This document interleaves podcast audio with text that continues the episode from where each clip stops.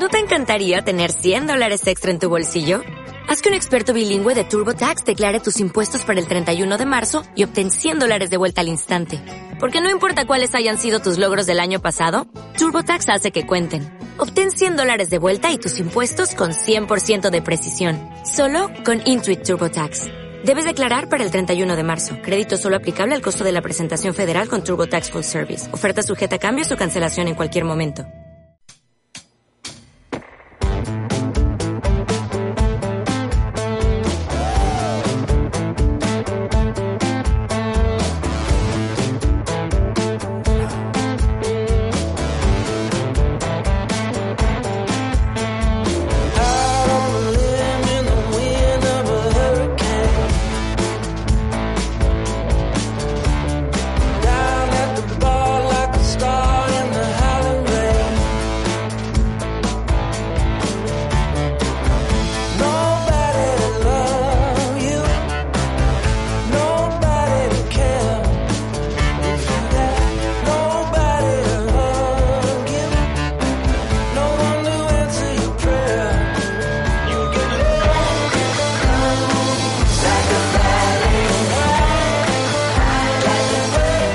Hola, ¿qué tal amigas y amigos de Hablamos de Fútbol?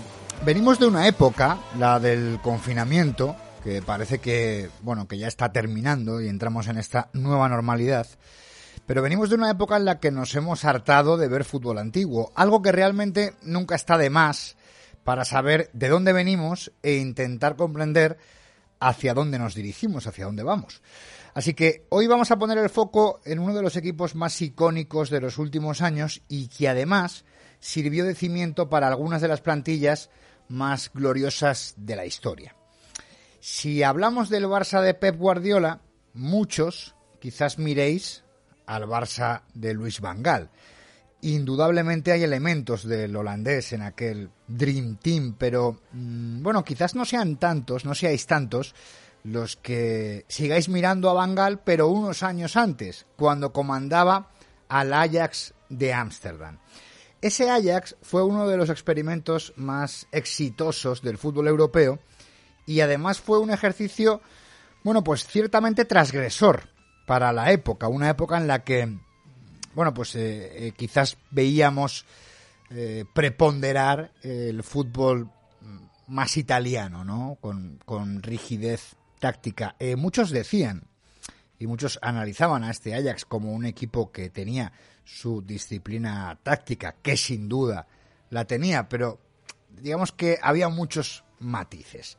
Bangal llegó al Ajax en septiembre del 91, bueno, ya estaba en el Ajax como asistente de, Leo Benhacker, pero Benhacker se fue en ese momento al Real Madrid y Bangal pues se quedó mm, pues comandando, capitaneando eh, ese equipo.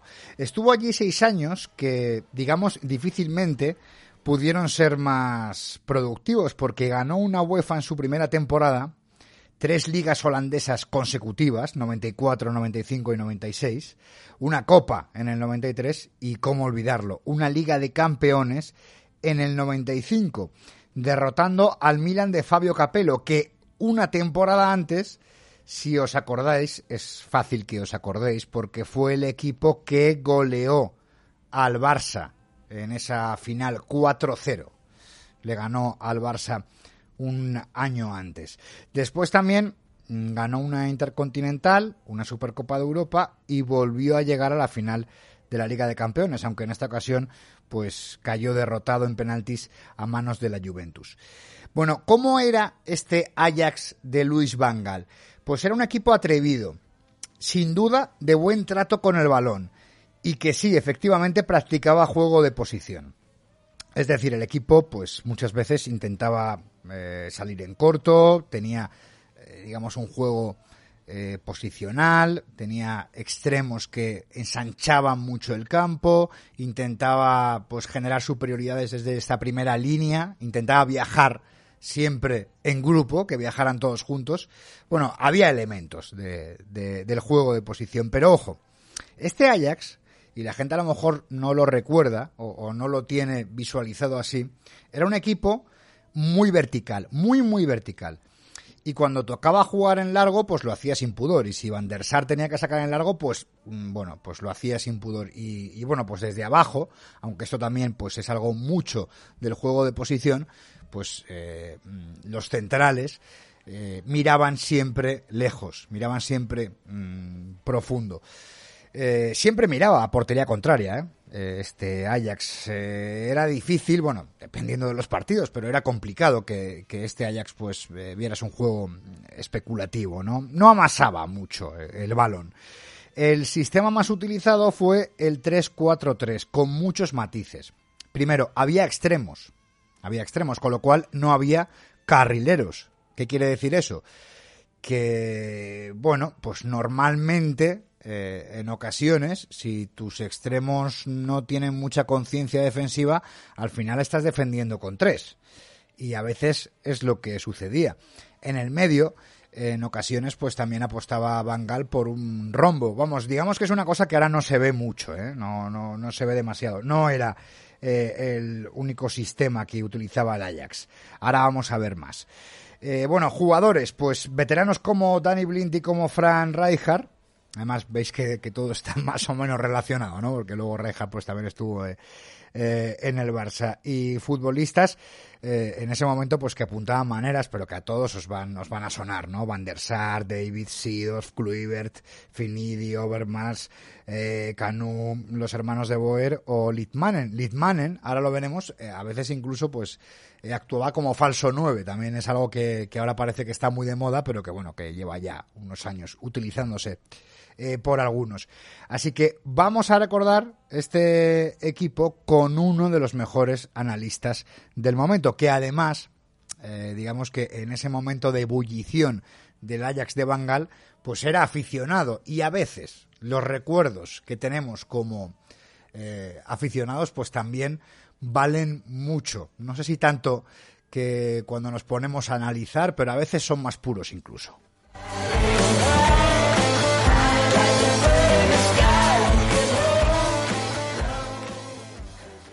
Mi piace andare piano piano come Adriano Celentano. Because like this, because like this.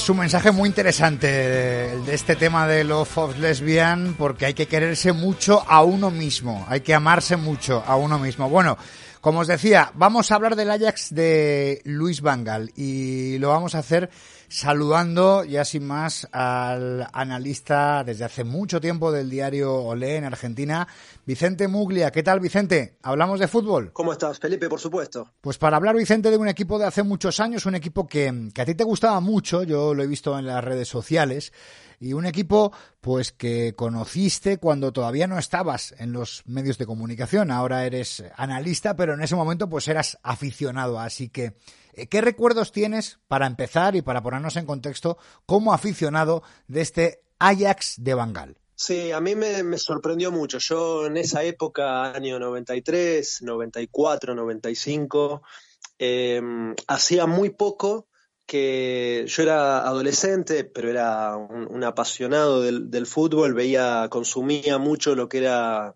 no solo fútbol argentino, sino lo que se podía ver, que era muy poco en esa época de, Europa.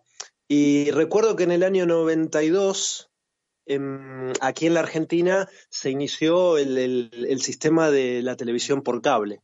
Entonces, eh, obviamente, recuerdo que hablé con mis padres y, les pedí de, instalar eh, esa, transmisión, ese sistema de, TV que era pago, eh, para poder observar partidos de Europa, ¿no? que no, llegaban de manera completa, sino a modo de resúmenes. y bueno, y uno de los primeros equipos que, que, vi, que me, me, enamoré, digamos, eh, casi a primera vista, fue aquel Ajax de, de, de Bangal, que recuerdo que eh, se pasaba en, en, la Argentina los partidos más importantes de la liga holandesa y me sorprendía eh, la, la, la, capacidad que tenía el equipo para jugar siempre a uno o dos toques, estar siempre bien parado. Era muy difícil que ese equipo lo, lo, lo encontraran, que lo atacaran, digamos, eh, mal parado. Y, y, cómo encontraba siempre los espacios para poder lastimar y, dañar al rival. ¿no? A mí me llamaba la atención desde mi lugar de espectador, veía un fútbol muy, muy rápido de toques y de desmarques bueno, vamos a profundizar un poco más eh, en lo que pues es eh, el sistema de juego, eh, la manera en la que encaraba los partidos el Ajax de Bangal. Eh, se podría decir que era juego de posición, ¿no? Lo de este Ajax de Bangal, eh, al que luego a Bangal le pudimos ver pues en otros equipos de Europa.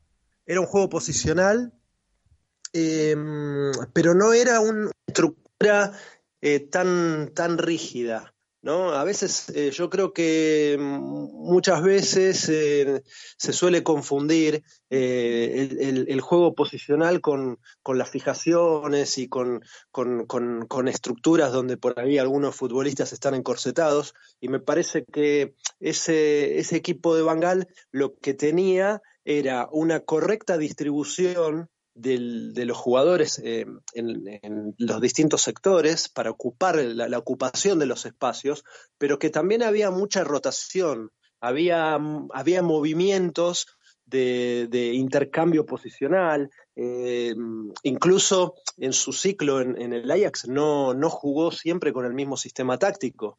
En algunos momentos ha, jugado con un 3-4-3, con tres centrales, un, rombo en el medio y, tres delanteros, ha jugado con una línea de cuatro en el fondo, es decir, ha modificado y uno si ve videos observa que, por ejemplo, había situaciones en las que había algún central que se desprendía hacia el ataque y, llegaba a situación de gol y por ahí veíamos a Overmars y a Finidi, que eran los, los extremos de aquel equipo, eh, casi como laterales en alguna situación de, defensiva. ¿No? Había, había mucho cambio. Rijkaard, por ejemplo, que, era, que, venía del Milan y que, eh, era un jugador muy polifuncional. Eh, ha, jugado incluso como zaguero central y también ha, ocupado diferentes posiciones en, la mitad de la cancha. Era un equipo que estaba claro que tenía muy buenos futbolistas, ninguno de ellos sobresalía demasiado por, por encima del resto, pero estaba muy claro que, que, lo que más sobresalía en ese equipo era el funcionamiento colectivo, eh, lo colectivo por encima de las individualidades. Eh, estaba tan aceitado el sistema, uno veía tantas triangulaciones, eh, era un, equipo, era el equipo de las triangulaciones, uno veía cómo avanzaba tocando que eh, realmente se notaba que, que, el, que, el, juego tenía mucha fluidez, mucha fluidez y también eh, mucha posesión de pelota, pero, pero no tanto horizontal, sino vertical para tratar de, de, ser profundo, ¿no? Hay varias cosas que quería comentar contigo porque yo sobre todo pues eh, he estado eh, mirando algunos partidos, bueno, además de pues de, de poder eh, leer reportajes o, crónicas de, la época o análisis, pero yo me he fijado más en la temporada 94-95, esa temporada en la que el Ajax gana la Champions al Milan y además en esa temporada este Ajax gana al Milan tres partidos, porque le toca en el primer eh, grupo de la Champions y después en la final pues vuelve sí. a ganar a, al Milan. Y yo ahí sí. me fijo, eh, Vicente, en el que, sí, como tú bien comentas, ahí eh, prácticamente imperaba más el 3-4-3 eh, con, con, ese rombo y por hacer un equipo tipo, eh, si quieres, lo, lo hacemos juntos, eh, pero por ejemplo, poniéndonos eh, pues el 11 de la final ante, ante el Milan. Bueno, Van der Sar está claro que estaba en portería y después, como dices, pues solían jugar con tres centrales. A veces, digamos que el, el, hombre central que podía también actuar como libero podía ser, como has comentado, Rijkaard, pero normalmente eh, estaban Reiseger, eh, Blind y, y, Frank de Boer, que además Frank de Boer la gente no se acordará, pero tenía un gran golpeo de balón, ¿verdad, Vicente? Sí, sí, era aparte, esto que dices de Debor, era algo que se veía en todos los jugadores. Eh, había una gran, más allá de la disciplina, ¿no? La disciplina táctica, eh, había una gran capacidad técnica de ese equipo. Es decir, eran todos jugadores muy dúctiles con la pelota, por eso también a veces cuando hablamos de, la técnica eh, aplicada en, favor de lo colectivo, eh, este Ajax era un ejemplo concreto de esto, ¿no? Eran jugadores con muy buen pie, dotados técnicamente, que podían jugar a uno o dos toques, porque a veces jugar a un toque implica no solamente la intención, sino también la capacidad para llevarlo a cabo, ¿no? Para ejecutarlo. Y, vos fíjate que, que Danny Blind, que era un, central, que anticipaba muy bien, que, tenía una buena salida con el balón, también tenía la capacidad de llegar al área rival y asistir. Es decir, era un equipo muy completo, muy completo. Era una maquinita que funcionaba, donde cada eh, engranaje funcionaba muy bien, muy, tenía muy claro cada uno lo que debía hacer dentro del campo de juego y se notaba eh, en, los partidos porque realmente fue un ciclo muy, muy, muy exitoso para el Ajax, ¿no? Y después, mm, pasando al centro del campo, pues tendríamos, eh, aunque, bueno, normalmente, o sea, lógicamente, pues eh, había cambios, no todos los partidos fueron iguales y como dices, pues incluso se intercambiaban posiciones, pero, eh, por ejemplo, con este once que hemos dicho, pues tendríamos a, a a Seedorf, Davids y después, digamos que en la punta de este rombo, me parece curioso porque es verdad que a veces estaba Littmanen, a veces Ronald de Boer, pero Littmanen también actuó como falso nueve en algún partido, ¿verdad? Así es, así es. Vos eh, fíjate que hasta la aparición, que eso fue luego de, conquistar la, Copa de Campeones, la, aparición ya como titular, o tanto de Canú como de Kluivert, eh, como punta de, área, ¿no? Como, como delantero centro, el, el, que muchas veces actuó como, como falso nueve había sido Lindmanen, que era un jugador con una, con una gran capacidad para generar juego, para asociarse en el toque corto y que tenía una, eh, digamos, habilidad para encontrar los espacios a la hora de, desequilibrar, digamos, en los metros finales, ¿no? Eh, era, un, era, un, era, un, futbolista con una visión eh, muy eh, exacta, digamos, del juego, una, muy buena lectura de juego para, para encontrar eh, la posibilidad de definir solo. Muchos mucho de los goles que ha hecho Lindman ha sido entrando en soledad porque era un llegador. El, concepto de, de, llegar y no estar que hemos escuchado y que después se ha revitalizado en el mundo del fútbol con, la aparición del Barcelona de Guardiola y el, el falso 9 que, que, ha, que ha sido Lionel Messi, eh, ya se había observado, bueno, en el Barcelona de, de Johan Cruyff, eh, en aquel famoso Dream Team antes de la llegada de Romario, y después se observó con Lindmanen en ese, en ese Ajax eh, histórico del que estamos hablando. Y, después, pues como comentabas, eh, en los carriles, eh, pues prácticamente eh, como extremos y a veces no tanto como carrilero como, como comúnmente lo podemos conocer hoy, pues estaban Overmars y, Finidi. También podían estar otros hombres, pero con esto quiero decir que, que a veces también era, era un sistema que tenía su riesgo, porque había veces en los que ellos no tenían, mm, a veces sí, pero en ocasiones no tenían tanto recorrido para bajar, digamos, si eran tres hombres los que estaban pues un poco achicando agua eh, en la última línea, ¿no? Defensiva. Sí, lo que pasa es que em, quizá no había tanto retroceso, pero ojo que tanto Finidi como, como Overman, si tenían que retroceder, lo hacían porque tenían eh, la capacidad física y también la obediencia táctica para hacerlo, pero era un equipo que defendía eh, en el momento de perder la pelota. yo creo que era un equipo moderno.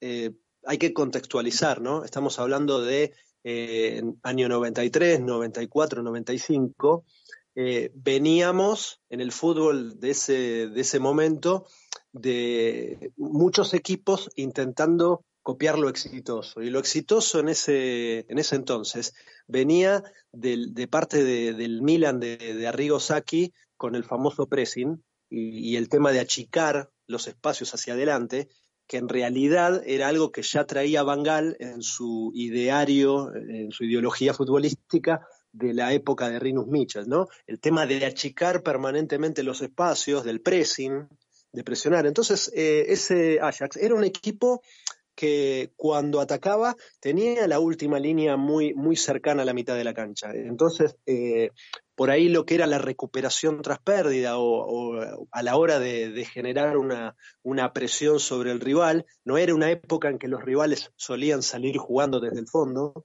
como se ve, como se vio después. Eh, era un equipo que, tenía los, los mecanismos eh, y que ocupaba muy bien los espacios como para recuperar la pelota rápido o para no sufrir eh, tanto eh, la embestida del, equipo rival. Entonces no había por ahí tanta necesidad de que tanto Finidi como Overmars, que eran los extremos, realizaran desplazamientos en retroceso tan, tan largos, porque había un, un sostén que tenía que ver con una estructura defensiva que se activaba cuando el equipo no tenía la pelota. Y otra cosa que me sorprende bastante de, este equipo eh, es que, bueno, pues eh, mirando algunos de sus partidos, era un equipo, eh, tú ya lo has comentado, extremadamente vertical, sobre todo cuando robaba el balón pues normalmente la primera intención era mirar ya a portería rival, si no se podía en un primer momento, pues sí que se retrasaba, pero ya no solamente en el momento de robar, ¿no? Yo también me fijo en los partidos en los que,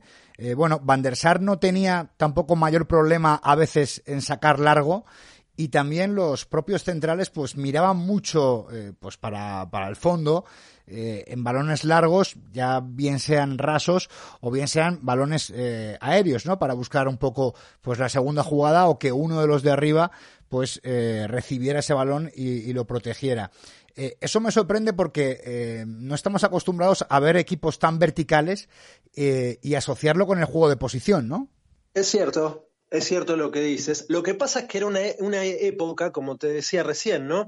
En la cual no había muchos equipos eh, que tenían tan aceitado su sistema de salida desde el fondo por abajo, ¿no? La conducción de los centrales, que si bien lo hacía en, alguno, en algunas ocasiones con, con Danny Blind, con De Boer, o mismo cuando retrocedía Rijkaard, em, era, era un equipo vertical, pero en ese momento no, no había muchos equipos que, intentaban eh, salir jugando por, por abajo con, con, un sistema de salida tan, tan organizado. Eh, la mayoría de los equipos de la, de la liga holandesa, recuerdo, eh, por ejemplo el PSV, que tenía nada menos que Ronaldo como principal arma de ataque, eran equipos verticales en general y que jugaban mucho a una segunda pelota, pero en el caso de, del Ajax era un equipo que tenía eh, diferentes variantes, eso es lo que a mí me gustaba. Yo lo veía, como te decía antes, como, como espectador, pero después con el tiempo, como me quedó tan grabado en la, en la, en la memoria cómo jugaba este equipo, es más, yo creo que el Ajax está, digamos, en, en el medio entre, digamos, porque adoptó cosas, Bancal, de, la, de, aquella selección de Holanda de Rinus Michels, y quedó en el medio como una gema, la génesis de lo que fue luego el Barcelona de Guardiola, porque recordemos que, que hay una influencia de Bangal en Guardiola, que, fue dirigido por él en el Barcelona y que el propio Guardiola ha destacado en, varias entrevistas lo que jugaba ese Ajax. Por eso digo, se respetaban, se trataba de respetar el espacio en el juego posicional, la ocupación de los espacios. Eh, había un toque muy, muy, muy claro de, intentar avanzar por abajo, porque la realidad es que el Ajax no tenía un 9 de referencia eh, como para apostar al juego aéreo y a la segunda pelota. Más bien eran jugadores técnicos. Pero en la verticalidad que existía en aquel momento, que era la normalidad dentro del fútbol en esa década del 90, eh, el Ajax le agregaba una dosis de, juego elaborado, de juego combinativo, pero vertical. Es decir, no, si bien eh, tenía muchas veces más la posesión que el rival, porque no era un equipo que se paraba para jugar de contraataque. La realidad también es que era un, equipo que eh, tenía la pelota, pero que no, eh, no jugaba mucho de manera horizontal, sino más bien vertical, ¿no? Como vos decís, pero respetando ciertas posiciones. Eso es cierto. Eh, me has leído el pensamiento porque te iba a preguntar, porque además eh, eres autor del libro eh, Che Pep y, le has seguido mucho a, Pep Guardiola, bueno, como le seguimos todos los que somos amantes del fútbol, porque sin duda alguna es uno de los referentes. ¿Qué similitudes podemos encontrar eh, entre este Ajax de Bangal y los equipos de Guardiola? ¿O, qué tiene Guardiola eh, que tenía Bangal en la esencia de Guardiola? ¿Qué guarda de, Bangal? Eh, yo creo que hay una influencia, hay una influencia, Guardiola lo, mismo lo ha dicho. A mí lo que noto como un punto en común, más allá del falso 9, que en algún momento ha, jugado así el Ajax de Bangal con Lindman, como hablábamos recién, recién y, que, y que Guardiola lo ha utilizado con, con Messi, pero también recordemos que ese, esa situación ya se había observado en el, en el, mundo del fútbol, ¿no? Digo, eh, pasó con el Barcelona de Cruyff, con, antes de la llegada de Romario, con Laudrup, muchas veces jugando de, falso 9, pasó también, obviamente, con el propio Cruyff en la selección de Holanda. Eh, sin un, 9 de referencia. Creo que esa es una de las cosas que se puede emparentar y además lo otro que yo veo como parecido es la generación de triángulos a partir del sistema, del sistema de juego, del sistema táctico, ¿no? Mucha triangulación, mucho toque entre eh, lateral, interior y extremo, eh, mucha búsqueda de, pase filtrado para, para la aparición de jugadores detrás de las líneas de presión. Em, el, tema de los extremos. Eh, eh, Bangal fue hasta hace, no toda su carrera como entrenador, pero durante gran parte de su, de su trayectoria al frente de diferentes equipos, fue un gran defensor de la utilización de extremos y es algo a lo que Guardiola, digamos, ha defendido y ha tenido como, como principal eh, digamos, herramienta ofensiva, ¿no? no solo por, por el desequilibrio que pueden dar los extremos, sino también por el concepto de la amplitud.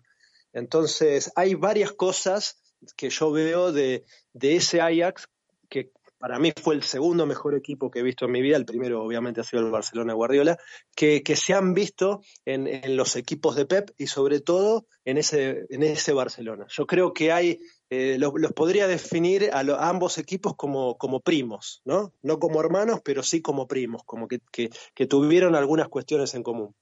¿Y ahora ves algún equipo eh, en la actualidad, eh, en el fútbol, bueno, sudamericano o, europeo sobre todo, que te pueda recordar a este Ajax de Bangal? Porque es verdad que, por ejemplo, estamos viendo en Alemania que, que hay muchos equipos que, que, bueno, que están apostando por este sistema de los tres centrales, pero quizás no, no es un sistema tan parecido con un rombo, eh, con, con, tres arriba, es algo más parecido a un 3-5-2, ¿no? O un 3-4-1-2. Eh, ¿Hay alguien que te recuerde a este Ajax de Bangal o esto es complicado de rescatar hoy día? Y la verdad que no, no, no encuentro un equipo con características similares. Em, vemos al Leipzig en en, Alemania o el Dortmund, que son equipos eh, que pueden jugar con tres centrales, pero que, no juegan con extremos, con extremos como eran Overmars y, y Finidi. Es cierto que cada vez hay menos extremos en el, fútbol mundial,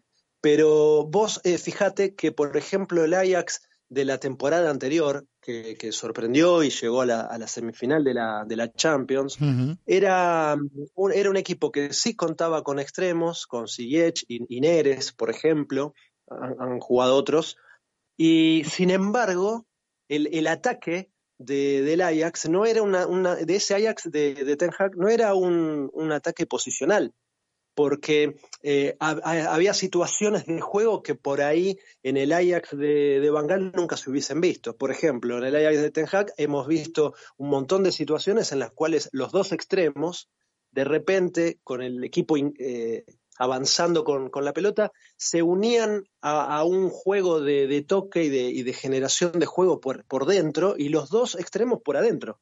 Entonces, yo uno decía, pero ¿Cómo puede ser esta situación? ¿No? Creo que, creo que el equipo de Ten Hag era un equipo posicional en su salida, pero que se descomponía totalmente ya en, la, en, tres cuartos de cancha, ¿no? En fase decididamente ofensiva. Y, el equipo de Bangal no, era un equipo que respetaba respetaba mucho más los espacios. Yo creo que hoy en día es muy difícil encontrar un equipo con esas características. Insisto, lo más parecido que yo he visto en el fútbol, con, con, matices, obviamente ha, sido el Barcelona de Guardiola.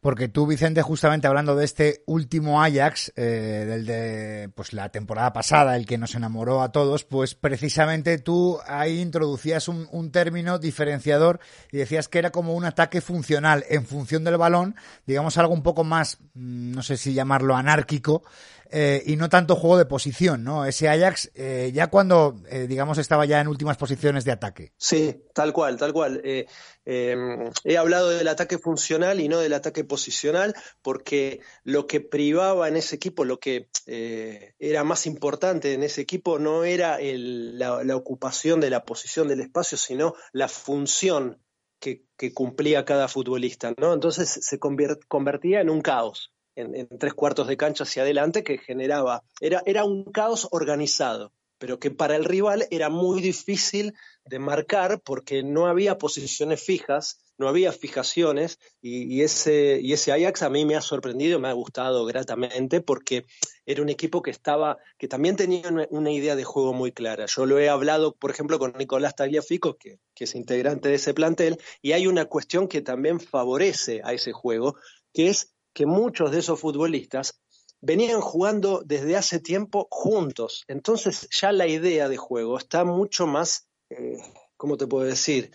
Eh, entendida, ¿no? Hay, hay, una idea. Vos, vos fíjate que Van Gaal en ese Ajax, por ejemplo, volviendo a ese equipo, eh, sus dos primeras temporadas antes de ser el gran Ajax, que fue también, fue como un periodo de adaptación de, empezar a sumar a la plantilla eh, jugadores que venían de, de, las divisiones inferiores, de las juveniles. Era un equipo muy joven, sacando a, a que volvía de, su paso triunfal por el Milan. Era un equipo con mucha juventud, con una edad de promedio muy baja, pero eran futbolistas que ya habían como mamado la cultura futbolística del Ajax. Y, y, y Van Gaal lo que hizo, obviamente, fue eh, encajar las piezas para que todo funcionara de la mejor forma. Y ya Vicente, pues casi para ir terminando, eh, un poco como, como reflexión, eh, al mirar siempre, y además en esta época de confinamiento lo hemos hecho mucho, eh, mirar pues partidos antiguos, ahora estamos hablando pues de, de, hace unos cuantos años, este Ajax de, de Bangal, y yo al menos tengo la sensación eh, de que lo que veo en general, y es verdad que, hay una idea, hay una intención, y hay equipos muy trabajados como este Ajax de Bangal, pero sí que tengo la sensación, y además pues hablando con exjugadores, de que eh, era un fútbol quizás menos encorsetado y que había algo más de espacio pues para la imaginación y para cosas imprevisibles y que a lo mejor no estaban habladas en el, en el vestuario. Sí, coincido. Yo creo que también lo que sucede, me parece, es que eh, es para debatirlo largo y para, para, analizarlo más profundamente, ¿no? Pero quizás el, el no es que esté más eh, encorsetado el, el, talento, sino que quizá haya menos talento individual y los entrenadores, en su afán de reemplazar esa falta de, de talento individual, eh, intentan eh, potenciar el funcionamiento colectivo. Entonces, me parece a mí que no se trata de, quitarle talento al que lo tiene, sino de eh, reemplazar esa, esa, carencia por un mayor talento a nivel grupal, ¿no? A nivel equipo. Yo, por ejemplo, creo que cuando un equipo tiene jugadores eh, con, mucha capacidad individual de desequilibrio, por ejemplo, los extremos, si uno tiene un equipo con extremos, me parece que el ataque posicional no los eh, minimiza. Lo que hace el ataque pos posicional es generar un, un juego, generarle, eh, digamos, un espacio propicio para que ese talento pueda, pueda aparecer y pueda surgir en, en un lugar donde realmente sea útil tanto para el jugador como para el equipo. ¿no? Entonces, me parece que a veces lo que se busca, y no siempre se logra, es que aquel jugador talentoso pueda explotar eh, su, sus virtudes eh, en un lugar donde sea productivo, donde, donde, donde tenga más eficacia. Eh, y me parece que a veces lo que se busca es generar alguna situación de uno contra uno, de, buscar que ese extremo pueda, pueda recibir la pelota, como se dice hoy en día, en ventaja para, para poder encarar al, al, al lateral rival. yo lo he visto mucho por ahí que sí tenía más extremos naturales Guardiola en el, en el Bayern Múnich con, con Robben, Ribery, eh, en el banco estaban Comas, eh, estaba Douglas Costa, eran jugadores desequilibrantes en el uno contra uno. Y muchas veces lo que, lo que trabajaba Guardiola en ese Bayern Múnich era eh, cargar una zona para, para generar que el, para traer al rival a bascular y a, poner mucha gente en la zona donde se encontraba la pelota y de repente con un cambio de orientación buscar a ese jugador, a ese extremo habilidoso que esperaba sobre el lado débil para poder eh, desequilibrar ante el lateral rival y generar una situación de gol. Muy interesante, sin duda alguna. Además, como tú dices, un, debate amplio, eh, pues que quizás lo dejo pendiente para, para el futuro. A ver si ya todo esto, el balón empieza a rodar ya definitivamente, pues en, todos los países. Y dentro de un tiempo, pues podemos volver a hablar. Vicente, ha sido un, placer, ¿eh? Charlar un poco contigo de fútbol y de ese Ajax de Bangal. No, Felipe, un gusto para mí. Eh, siempre que sé hablar de fútbol, para mí es un placer, y más cuando uno recuerda estos eh, equipos que han, que han quedado en la historia, sobre todo este Ajax, que bueno, por ahí por ser de la liga holandesa, más allá de la grandeza que sabemos que tiene el Ajax, mm. eh, necesitó, necesitó para convalidar eh, su, su, éxito, su, su, estilo de juego, obtener la Copa de Campeones en el 95 frente al Milan que venía de ser campeón el año anterior, llegar a la final del 96 y perderla por penales con la Juventus, es decir, eh, necesitó, digamos, eh, demostrar y ratificar ese estilo que, quedó tan, tan guardado en la mente de muchos que lo vimos jugar eh, en, Europa, a nivel europeo, contra otras potencias, contra otros clubes tan importantes, como para entender la, la grandeza que, que tuvo ese equipo.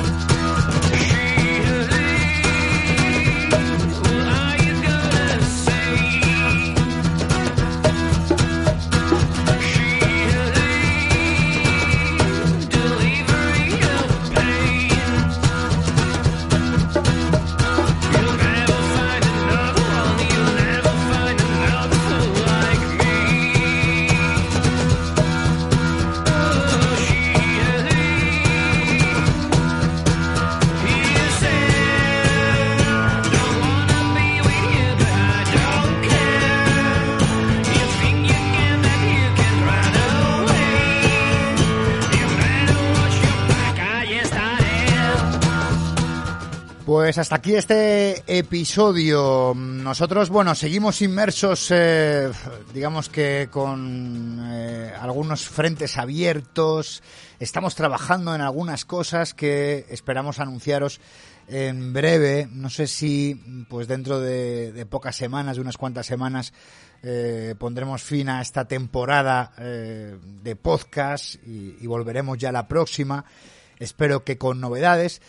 En cualquier caso, podéis seguir contactando con nosotros eh, por medio, por ejemplo, del correo electrónico. Hablamos de fútbol podcast. Hablamos de fútbol podcast.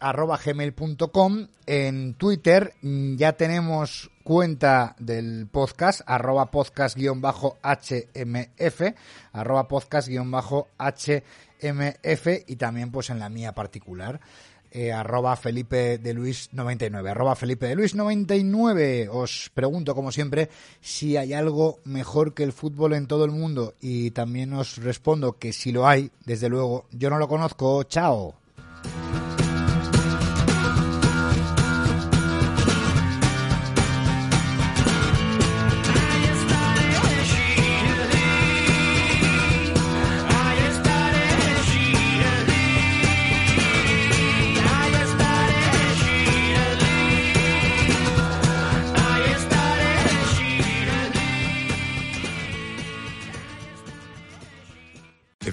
401k, you're not getting the most for retirement. Wait, what? Add a Robinhood IRA on top, then they'll boost it by 3%. You can do that? And if you transfer in any retirement account, you get 3% on top of that. Is there a limit to the match? No limit. Robinhood Gold gets you the biggest contribution match of any IRA on the market. Sign up for Robinhood Gold at Robinhood.com slash boost by April 30th. Subscription fees apply. Investing involves risk. 3% match requires gold for one year from first match. Must keep IRA for five years. Match on transfers subject to additional terms and conditions. Robinhood Financial LLC member SIPC.